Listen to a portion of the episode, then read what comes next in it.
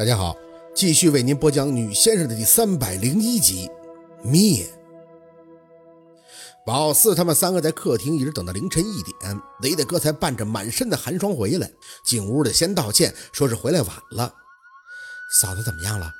雷大哥哈着凉气，表情却是微微的宽心。啊，没事了，医生说是血止住了，暂时没有生命危险了。谁知道这东西怎么还会带出血呢？哎，薛先生，这到底怎么回事啊？说真的，我一听你说我媳妇没事了，这心呢就放了一大半了。你在家里边就算出来了。宝四转脸看了看已经坐在沙发上迷糊着了的小六和安九，想着雷大哥这折腾一通应该也挺累的，随即就开口：“雷大哥，我想问问您，咱们雷家的祖坟是在这片吧？”祖坟？雷大哥听完了以后就点了点头：“在呀，我们雷家最早在村里扎根的，祖坟就在这山上，就是你进村前我给你指的那个山头歪头山。”好，这就好，范围最起码是缩小了。宝四轻轻的在心里嘘气。就知道这家大业大的，一般家族式的都有祖坟，不然也难出雷叔这号人呀。不蒙祖上的福荫，雷叔就算是赶上好时候了，地皮也不能堵得这么顺。那雷大哥，明天上午你能带我去祖坟上去看看吗？这样，只要我看完了祖坟，心里呢也就彻底有数了。这事儿呢，我得好好跟你说说。现在太晚了，先休息吧。事儿太复杂了。为了和小六、安九说清楚，那唾沫都要干了。这要是再给雷大哥来一遍，能不能吓着他先不谈，主要是这后半宿也得搭在里边。雷大哥的表情虽然不解，但还是点头，帮着叫醒了安九和小六，就带着他们三个上了楼，嘴里呢还连连道着歉，说他回来晚了，折腾他们等他，不好意思。安排了宝四和安九一个房间后，又嘱咐他们好好的休息。薛先生，我媳妇没事，我就放心了。你们呢，今天晚上好好睡一觉。咱家这事儿啊，不是一天两天了，慢慢来，不用着急啊。宝四轻轻的点头，嘴里边也说着让雷大哥赶紧去休息，有事儿明天再说。关好房门，安九坐在床上打着哈欠。宝妹儿，你没跟他说是啷个情况啊？慢慢来，这个事情咋个慢慢来哦？宝四叹口气，靠在床边另一边躺好。哎，那也不能现在就说呀，雷大哥没接触过这些。听完了，今天晚上就不用睡了。安九点头，也没再多问，脱下自己的外套就躺下了。宝四帮他盖好了被子，拿过手机看着，却有些失眠。里边还有和陆佩发的短信。十一点的时候，他问宝四睡没睡，宝四说没睡。他电话呢就打过来了，语气有些微的不悦，问怎么还不睡觉？是这个房子的房契不好解决吗？宝四拿着手机走到了厨房，看着那个还没处理、满是伤痕的兔子，轻轻的回道：“很好解决，小事儿。那为什么还不睡觉啊？你老得快，对我有什么好处？”宝四扯了扯嘴角，只是我想你了呀。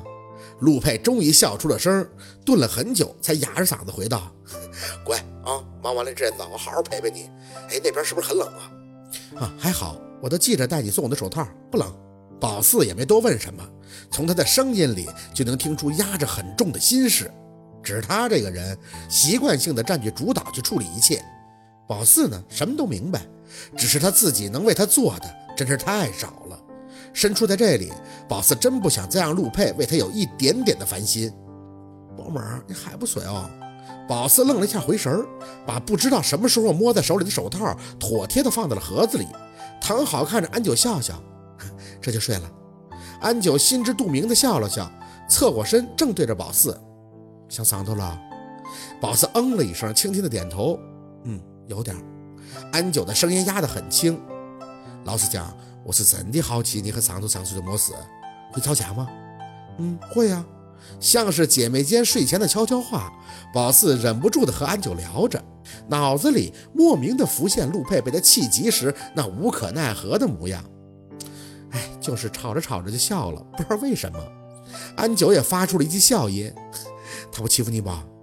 欺负啊！嘴角控制不住的牵起。不过我欺负他的时候比较多，他让着我的。窗外的北风还在呼啸的吹着，这一世却慢慢的包裹起温暖祥和。宝四沉浸在某种回忆里拔不出来，絮絮的和安九讲了很多他跟陆佩的事情。直到讲到自己睡着了，这种不安的情绪才终究得到缓解。他像是到了宝四梦里背他，在海边慢慢的走，说笑着，直到黄昏日落。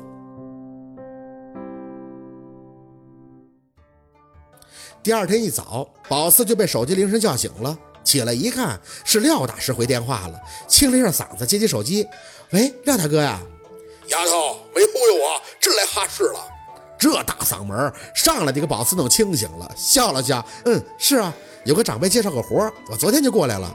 昨晚给你打电话，信号总是断，所以呢，就给你发了一通短信。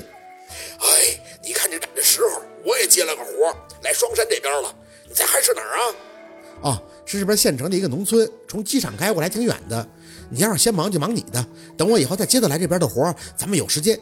那得啥时候啊？咱们这行的不是事赶在一起去了，碰个头都难。不说别的，就说这老黄，我俩要是不碰到一个事主，那见一面比登天都费劲。他是一天闲的功夫都没有，没完没了的抡他那个桃木剑呀。丫头，你这活得几天呀？大不大？嗯，得个三四天吧，还可以。知道是怎么回事了，也就没必要再和廖大师念叨了。廖大师在那边叹气：“哎，这扯不扯？你说，我来双山农村这边了，哈市离我这得四五百公里呢。我也是昨天才到这儿，村里信号还次。你等等，我就是给人弄个坟，这不这边矿山多吗？这一炸，不知道把哪个老坟给炸出来了。那棺材板子说跟平常的不一样，四周围居然得封的蜡。别看小地方的，警察懂得多，这棺材板子就没轻易的打开。”就找到我了，说那坟穴子不小啊，还带着些老物件，在村里头呢没寻着主，让我给开个棺看看。要是没啥，就直接拉走了。我这个活要不大，你要是能干两天，就等我回去找你。说过请你吃饭，咱们高低得聚聚啊。宝四笑了笑，嗯，行，那您先忙您的事儿，忙完了再说。好嘞，你那边需要我帮忙不？好，不用，我自己来就行。有事说话啊，咱们什么关系？得，那边有人叫我了。一会儿我就准备上山开棺了，回头联系。好的，挂下了手机，宝四还脱线了一阵儿，想着伊恩先生这行当还真是没什么节假日，城里的人都过上圣诞节了，他这儿却要去看坟，明明是急人之所急，脑袋别在裤腰上拼命，可干的事儿却不能拿到明面上去说，边缘行业没地儿说理去。下楼简单的吃了口饭，宝四一行人就准备上山了，特意让小刘带了把铁锹。雷大哥虽然不明白啥意思，不过也没多问，开车穿过一片林子，就往歪脖山下边而去。其实路没有多远，走也就是二十多分钟。只是天冷，雷大哥执意开车，其实呢也是为了照顾宝四他们。唠了一会儿以后，雷大哥就习惯性的又聊起了他们家的树林子和这个山头。我听我爸说呀，我家最早的祖坟其实不在这儿，八十年代呢是我三叔给挪到这儿的。说是别看这山头瞅着不大，其实啊，旺我们雷家家运的。他那个名字里不都有山吗？万山就是那阵子改的。说是讲究，以后地多。雷大哥说着，嘴角还轻轻的笑，哼，也不知道当初三叔找谁看的。不过我爸说，三叔很小就是能人，啥都能倒腾，十几岁就在村里了不得了。家里的长辈们都佩服三叔，说他有魄力。哎，薛先生，我绝对信你，你是我三叔帮我找的人，差不了啊。宝四没多答话，远远的看着那个歪头山，眯了眯眼睛。远看山都不大，连绵起伏。从他这个角度，正好能看到山顶光秃的位置有颗大石头。雷大哥，就是因为有颗大石头，所以叫做歪头山是吗？啊，不是，最早是没名的山，也有叫虎头山的。那石头啊，就叫虎头石，有点像老虎头。歪头山呢，是我三叔给起的名。那阵儿，我爸说他起了好几个呢。还说叫什么断头山，说是三叔自己捣过的那颗石头啊，就是他的头。家里人都说不吉利，就叫歪头了。宝四哦了一声，感觉那石头的确不平。远看，如果说是个人头的话，很像睡觉睡落了枕，歪头正往南边瞅着什么。叫歪头倒是挺形象的，比断头那是好听多了。眼见着越来越近，雷大哥兴致勃勃的又问了宝四一句：“薛先生，我三叔的山头的风水好吗？”穴还没有看，不过此处群山环绕，龙高豹虎，正看明堂宽大，格局不错，有千军万马之象，风水不错。